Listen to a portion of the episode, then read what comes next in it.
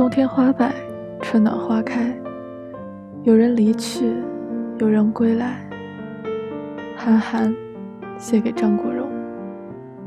二零零三年四月一日，我在开车从北京回上海的途中。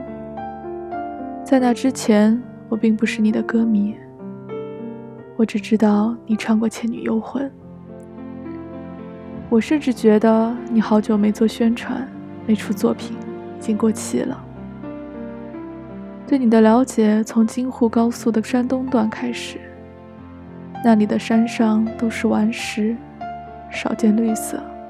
以往开车路过河北、山东和江苏，打开电台，要不是卖药就是治病的，还不停的有托打电话和主持人互动，说疗效好，去哪才能再买到？我常想，这么明显的忽悠，怎么可能有人相信？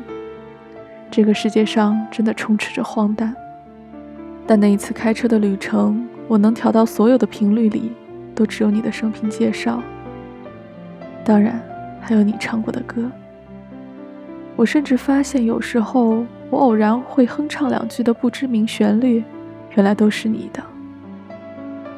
路过临沂，电台主持人甚至自己开唱，奔向未来日子。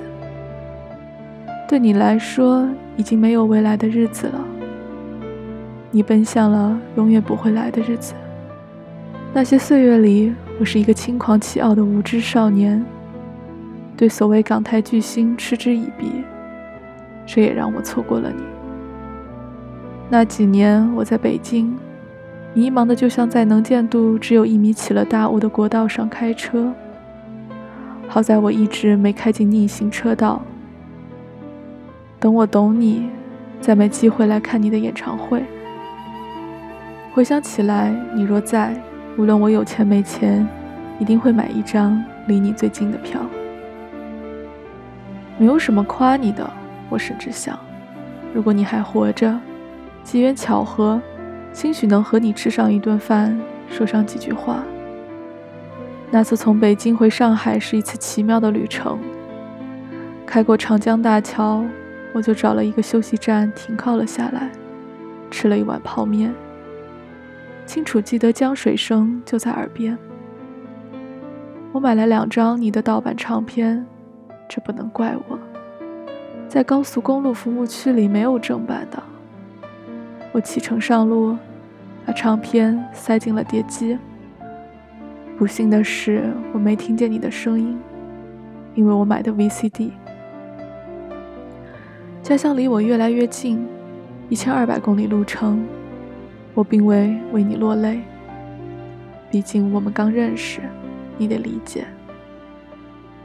到了上海，身边的朋友常常谈起你，有黯然神伤的，有伤心哭泣的，更多的是，哦，是吗？他这么有钱，干嘛要自杀？可惜了。还有恶意揣测的。至今，我的身边依然有人相信你是得了绝症或做了什么事情，不得已才跳楼。我每次都要和他们争辩，但两个星期以后也便这样了。大家开始很少谈起。一个月后，劳动节，大家依然不爱劳动。两个月后，儿童节，小孩依然欢声笑语。三个月后，四个月后，周年祭。到现在，九年了。这世界没有什么变化，在这九年里，你陪伴我度过很多困难的时光。可惜那些激励我的歌，并没能激励你自己。我想我懂你了，Leslie。这眼前的世界并不是你我想象的那样，你改变不了，我改变不了。我今年三十岁，没有你那么多的作品。你死去了，你的歌也许能被别人再唱五十年、一百年。我若死去了，我的文字也许只能被别人记得五年、十年，又也许更短。我也许比你长寿很多，又也许不能。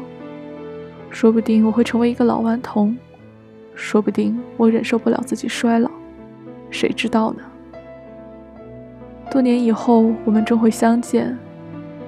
我获得的成就比你少很多，但争议倒也不少，才能作为谈资。